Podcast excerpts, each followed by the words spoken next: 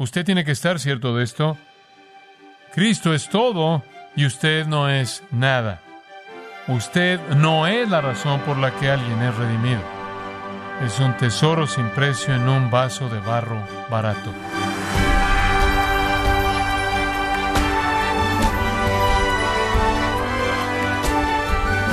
Estamos agradecidos por su sintonía en gracia a vosotros con el pastor John MacArthur. El apóstol Pablo aguantó hambre y sed, fue azotado, apedreado, rechazado y llevado casi hasta la muerte por predicar el Evangelio. Pero, estimado oyente, ¿cómo puede usted tener ese tipo de valentía? El día de hoy, el pastor John MacArthur, en la voz del pastor Luis Contreras, nos enseñará las convicciones que motivaban a Pablo a compartir el Evangelio en el sermón titulado Gloria del Evangelio en vasos de barro, en gracia a vosotros. ¿Por qué nos dejó el Señor en el mundo? Hemos estado viendo eso, es una respuesta obvia. Todos los que están en el reino de la luz están comisionados para brillar la luz del Evangelio en la oscuridad para que el Señor pueda redimir a su pueblo escogido. Ahora, conforme usted ve 2 Corintios 4, esto se vuelve claro para nosotros.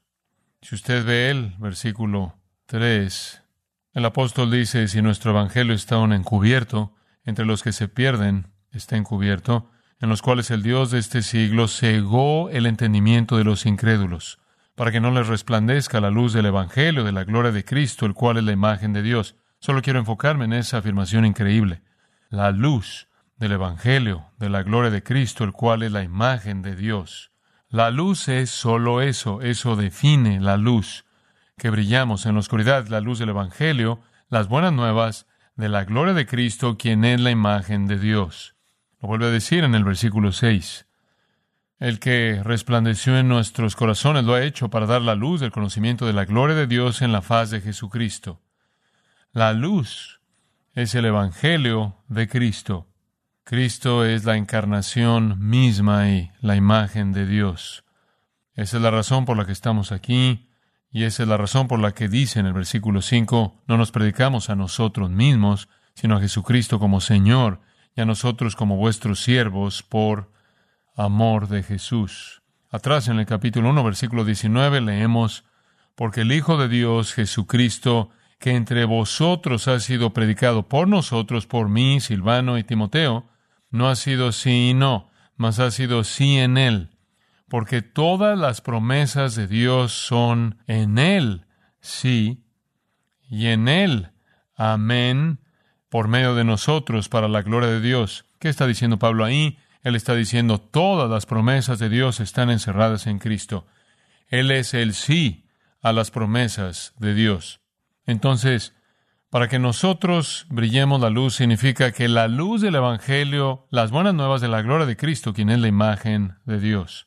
Hechos 4.12 dice que no hay salvación en ningún otro. Romanos 10.17 dice que no pueden ser salvos a menos de que oigan el mensaje acerca de Cristo. Es necesario, si van a recibir las buenas noticias, que oigan las malas noticias. No quieren eso. Aman las tinieblas más que la luz, apapachan sus pecados, desfilan sus pecados a un grado u otro. Incluso Jesús dijo en Juan 7:7, ustedes me odian porque les digo que sus obras son malas. Eso es lo que genera la hostilidad y el odio. Porque en primer lugar, el pecado humano dominante es la soberbia. La gente quiere defender su bondad, su nobleza, y cuando ustedes enmascaran lo miserable que son sus corazones, Normalmente se enojan, en la carne están enojados y fuera de la obra de convencimiento del Espíritu Santo permanecerán enojados. Frente a la oposición, entonces, la pregunta es, frente a la hostilidad y frente a la persecución, ¿cómo permanecemos valientes al proclamar a Cristo, lo cual significa confrontar el pecado? Bueno, Pablo responde a eso en este texto, como vimos la última vez. Usted verá en el versículo 1, él dice, al final del versículo, no desmayamos. Y después, en el versículo 16, lo vuelve a decir, por tanto, no desmayamos. Entonces, en cierta manera, él encierra en corchetes la revelación aquí con esta idea de que no desmaya. Él no deserta, él no se da por vencido, él no cede, él no huye cobardemente, él no cede al mal, Él de hecho podía llegar al final de su vida y lo hizo y dijo, he peleado la buena batalla, he guardado la fe, he acabado la carrera. Por lo demás me está guardada la corona de justicia, la cual me dará el Señor y no solo a mí, sino también a todos los que aman su venida. A todos nosotros nos gustaría llegar al final de la vida y decir, he peleado la buena batalla, ¿verdad? He guardado la fe, he acabado la carrera. ¿Cómo hace usted eso? Reconociendo que la confrontación de pecadores va a resultar en hostilidad. Jesús dijo, como he señalado, si los odian ustedes, no se sorprendan. Si me odiaron, los van a odiar ustedes. Y lo odiaron al punto de que de hecho lo ejecutaron, a pesar de todo el bien. Todo el bien que jamás había sido visto en la historia de la humanidad y nunca volverá a ser visto hasta que Jesús venga. Lo mataron de cualquier manera porque confrontó la maldad de ellos. Entonces usted tiene que reconocer que esa es una realidad y no puede ser evitada. Si usted la evita, está desertando. Si usted evita la confrontación con el pecado, usted está desertando. Ahora debe ser hecho con amor y gracia, misericordia. La bondad misma de Dios es extendida en la salvación al pecador y tenemos que traer ese mensaje de esa misma manera. Ahora, ¿qué mantuvo a Pablo concentrado en su responsabilidad espiritual sin importar cuánta persecución recibió y, su vida entera. Básicamente, una vida en la que vio a gente venir a la fe en Cristo y al mismo tiempo la hostilidad se incrementó al punto de que casi a donde quiera que iba, la amenaza de la cárcel y la muerte lo siguieron. Pero ¿cómo es que usted tiene ese tipo de valentía? ¿Cómo tiene usted ese tipo de osadía? Viene de convicciones. Viene de la profundidad del interior relacionado a cosas que usted cree que son no negociables. Y hemos estado viendo esas y hoy vamos a tomar unas cuantas de ellas. No creo que terminaremos el capítulo, pero solo quiero recordarle la primera. La primera cosa que era una convicción, una certeza en la mente de Pablo fue que estaba cierto de la superioridad del nuevo pacto, en el versículo 1. Por lo cual, teniendo nosotros este ministerio, ¿de qué ministerio está hablando? el que acaba de describir en el capítulo 3. Usted regresa al capítulo 3 y ve, por ejemplo, el versículo 7. Él describe el antiguo pacto, la ley, como el ministerio de muerte, grabado con letras en piedras. Tenía gloria, tanto que los hijos de Israel no pudieron fijar la vista en el rostro de Moisés a causa de la gloria de su rostro, la cual había de perecer. Si había gloria en la ley, la cual solo condenaba, ¿cómo no será más bien con gloria el ministerio del Espíritu? Porque si el ministerio de condenación fue con gloria, mucho más abundará en gloria el ministerio de justificación. Entonces él está diciendo que el nuevo pacto en Cristo tiene mucho más gloria que la ley del antiguo pacto. Él no tenía, esto es importante, él no tenía duda acerca de la verdad del Evangelio. Ahí es en donde todo comienza. Él sabía, como alguien que fue fariseo que había vivido en esclavitud extrema al antiguo pacto, y eso, claro, no lo salvó, solo lo condenó. Pero él sabía lo que era vivir al nivel más extremo, bajo la ley, y cuando vino a Cristo descubrió que la justicia de Dios, un regalo gratuito para él por fe, sobrepasaba por mucho la esclavitud de su esfuerzo por ser bueno por sí mismo. Muchos de nosotros, en cierta manera, crecimos en una familia cristiana en donde Fuimos librados de nuestros pecados, pero no de la manera en la que alguien es librado que ha vivido virtualmente en una vida de mentiras y error y esclavitud. Creo que es verdad decir que en la iglesia la gente que ha sido salvada de más, como Jesús dijo, son los más agradecidos y probablemente hablan más de las glorias del nuevo pacto. Para el resto de nosotros tenemos que ganar esa convicción no de nuestra propia experiencia, sino de lo que conocemos acerca de la verdad. Pablo tuvo certeza acerca de la superioridad del nuevo pacto. Por experiencia personal, él era apasionado por asegurarse de que los pecadores oyeran las buenas nuevas. En segundo lugar, él estaba cierto de que el ministerio era una misericordia. Él dice, teniendo nosotros este ministerio según la misericordia que hemos recibido. Eso quiere decir que él nunca perdió de vista el hecho de que esta era una misericordia abrumadora la que le permitía predicar este mensaje. Esto no es algo que usted se gana por su preparación, esto no es algo que usted se gana por su erudición, esto no es algo que usted se gana porque usted tiene un don para hablar. Cualquiera de nosotros a los que se nos ha llegado a dar el privilegio de proclamar el Evangelio sabe que es una misericordia predicamos un mensaje mucho mejor de lo que podemos vivir. Pero también entendemos que si Dios no pudiera usar a gente imperfecta, no podría usar a nadie porque todos somos imperfectos. Pablo nunca superó la misericordia de que fue colocado en el ministerio, como vimos en primera de Timoteo. La tercera certeza en su vida que vimos la última vez fue, él estaba cierto de la necesidad de un corazón puro. Y eso es lo que dice en el versículo 2, renunciamos al oculto y vergonzoso. No hay vida secreta, no hay vida escondida, no hay nada por descubrir. Los pecados de algunos hombres se les descubren después, Pablo dice. Pablo no tenía miedo de eso, no tenía miedo de eso, no tenía miedo de un episodio post-mortem, en donde la verdad saliera porque no tenía una vida escondida de vergüenza.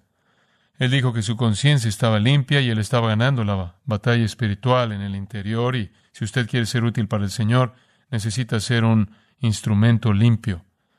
Y vimos, en cuarto lugar, que estaba cierto del deber de predicar con exactitud la palabra. Él dice, no andando con astucia o engaño, ni adulterando la palabra de Dios, sino por la manifestación de la verdad, recomendándonos a toda conciencia humana delante de Dios no andando con astucia ni adulterando la palabra, ese es el negativo, sino por la manifestación de la verdad, ese es el positivo. Él se estaba recomendando incluso a los incrédulos y delante de Dios.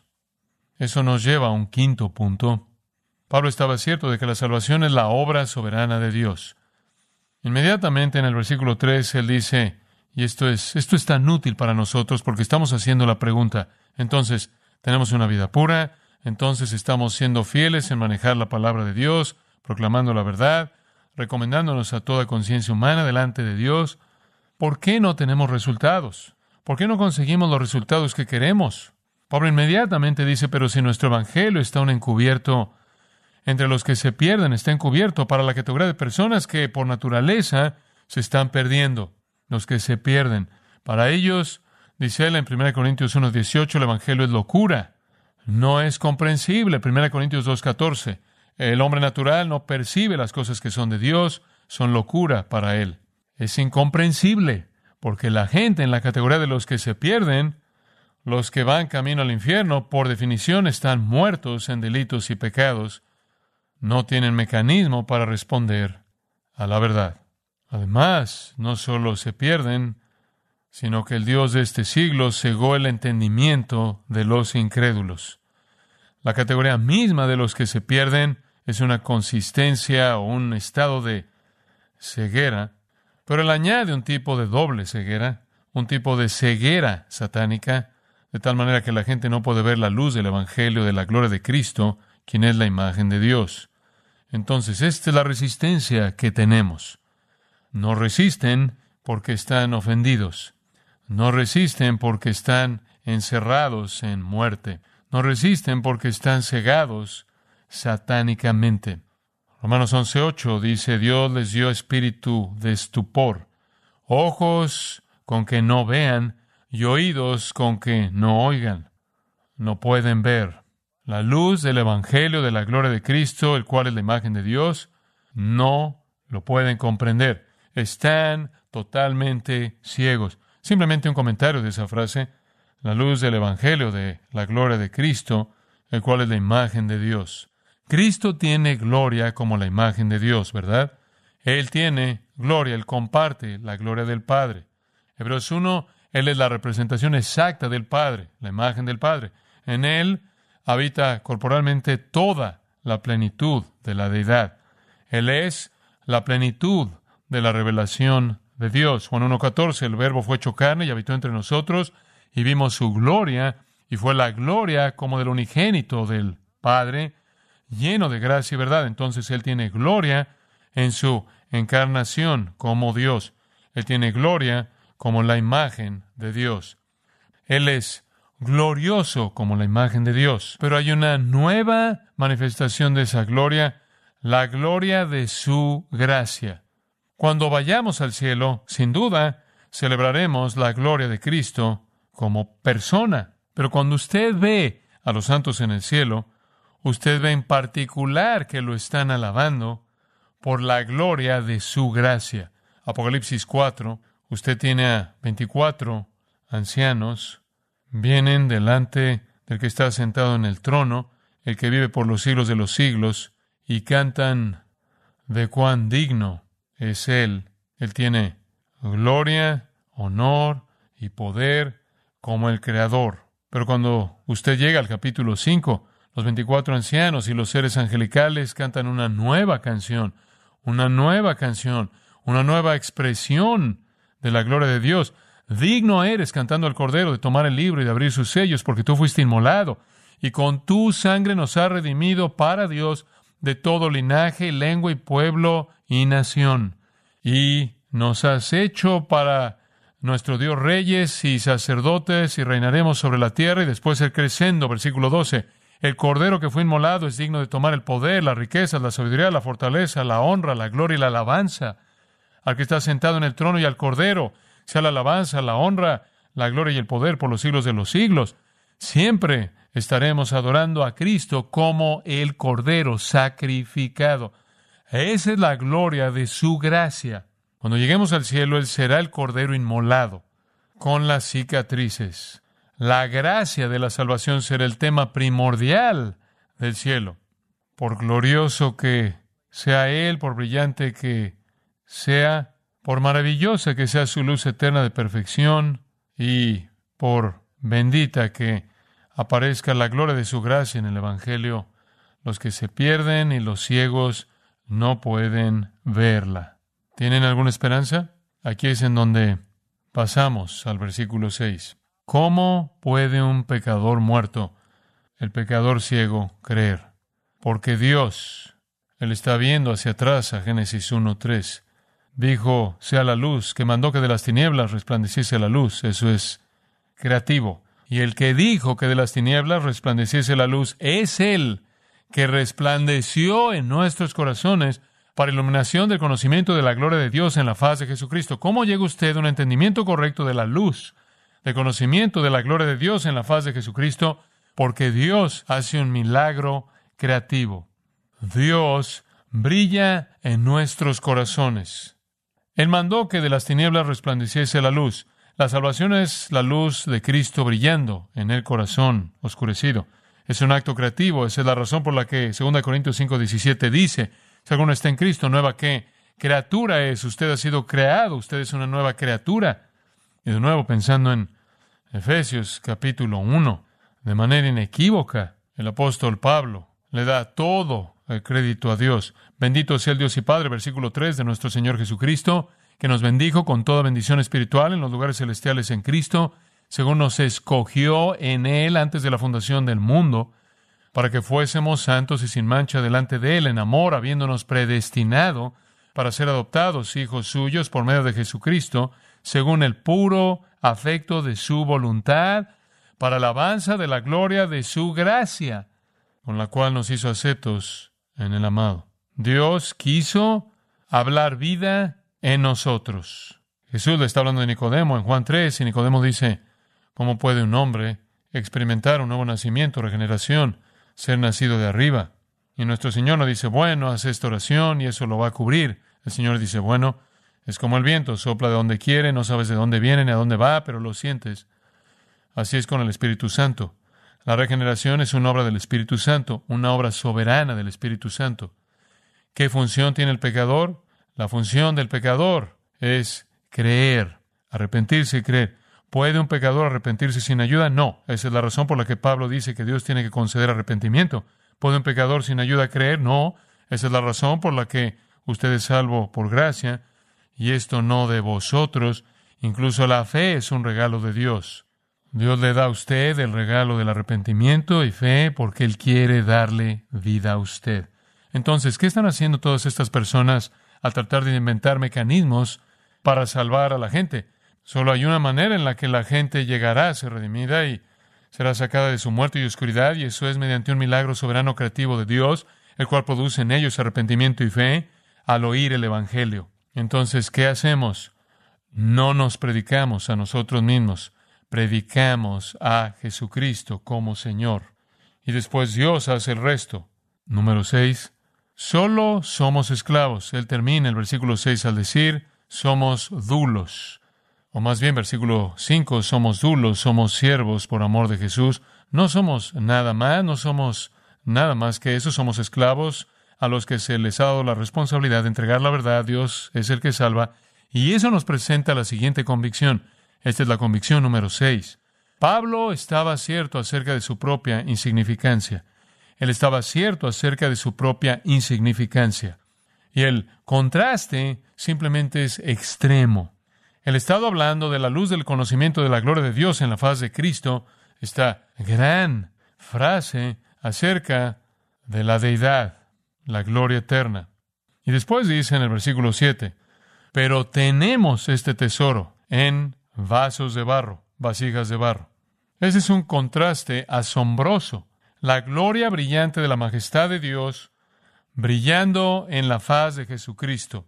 Este es gloria pura, celestial, santa. Él está plenamente consciente de la gloria sin paralelos de Dios brillando en la faz de Cristo y en el Evangelio. Él también está plenamente consciente de esto, que Él no tiene gloria, que Él es un vaso de barro frágil, débil, común y corriente. Eso es lo que eso significa.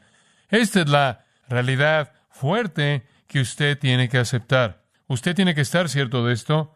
Cristo es todo y usted no es nada. Usted no es la razón por la que alguien es redimido. Es un tesoro sin precio en un vaso de barro barato. En ostra quinos, una vasija de barro, barata, común, rompible, reemplazable, sin valor y fea. Es una vasija de barro.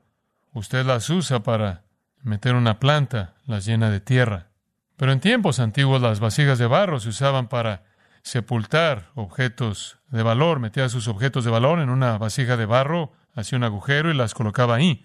También eran usadas para sacar los desperdicios de la casa. Eran la basura. Eran los receptáculos de las aguas negras de la casa.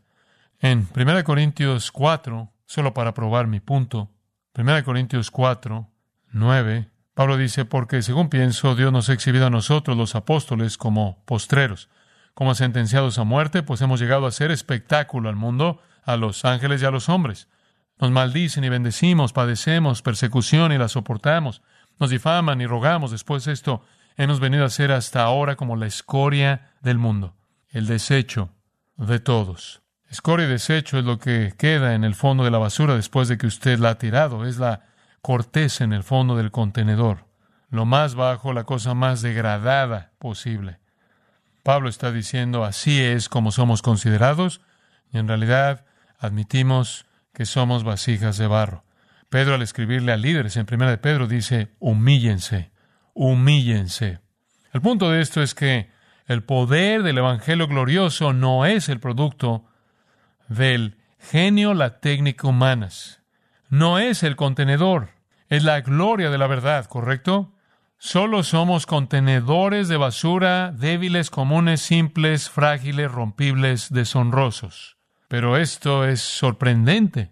Nuestra debilidad no es fatal para el Evangelio, porque el poder no depende de nosotros. No depende de nosotros depende completamente de Dios. Regrese al versículo 7. Tenemos este tesoro en vasos de barro, vasijas de barro, para que la excelencia del poder sea de Dios y no de nosotros. Entre más débil es la vasija, más poderoso es el Evangelio. Pablo fue fiel hasta el final, porque no se sobreestimó a sí mismo de tal manera que pensó que merecía algo mejor de lo que recibió. Él sabía que su ministerio era una misericordia, él estaba preocupado por la pureza de su corazón, él estaba preocupado por la exactitud de su enseñanza y predicación, él sabía que los resultados dependían de Dios, y él sabía que simplemente era una vasija de barro. Esas son las convicciones que lo sostuvieron hasta el final, en donde pudo decir, he pelado la buena batalla, he guardado la fe, he acabado la carrera. Permítame simplemente resumirlo en una afirmación simple. La capacidad que usted tiene de ser fiel en proclamar el Evangelio a lo largo de su vida está construida sobre las convicciones que usted tiene acerca del Evangelio. ¿Cree usted que es la verdad sin paralelos? ¿Ha perdido usted de vista el privilegio sorprendente de proclamarlo? Esa misericordia de todas las misericordias, dejar que usted sea un vocero de Dios. ¿Ha guardado usted su pureza? ¿Puede usted proclamar la palabra correctamente? ¿Tiene usted la humildad suficiente para reconocer que todos los resultados vienen de Dios y que lo único que Él pide que haga usted es entregar la verdad y Él se encargará del resto? Y si usted se desanima es solo porque piensa que usted quizás es más significativo de lo que usted es. Inclinémonos en oración. Padre, venimos de nuevo pidiéndote que hagas una obra en nuestros corazones hoy, que tú nos traigas frente a la luz brillante, resplandeciente de la gloria del Evangelio de Cristo. Queremos ser el pueblo que tú deseas que seamos. Ese es el único deseo de nuestro corazón.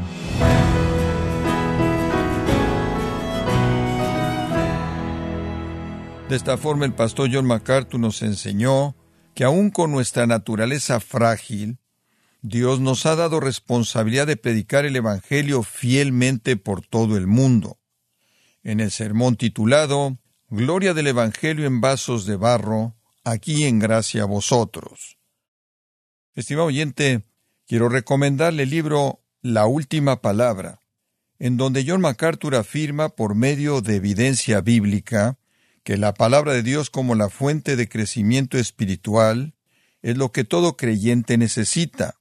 Adquiéralo en la página gracia.org o en su librería cristiana más cercana. Y quiero recordarle que puede escuchar y descargar todos los sermones que ha escuchado en días, semanas o meses anteriores, animándole a leer artículos relevantes en nuestra sección de blogs, ambos en gracia.org. Si tiene alguna pregunta o desea conocer más de nuestro ministerio, como son todos los libros del pastor John MacArthur en español, o los sermones en CD que también usted puede adquirir, escríbanos y por favor mencione la estación de radio por medio de la cual usted nos escucha en gracia a vosotros.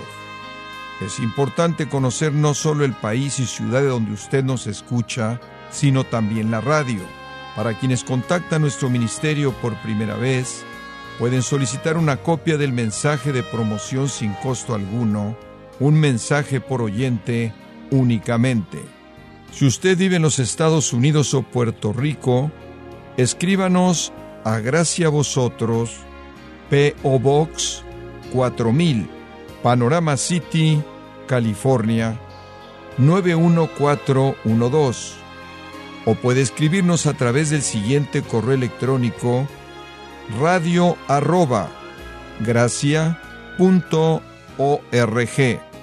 Queremos agradecerle su tiempo y sintonía en nombre de John MacArthur y del personal de este organismo e invitarle para que nos acompañe en la próxima edición y así juntos continuar desatando la verdad de Dios un versículo a la vez en gracia a vosotros.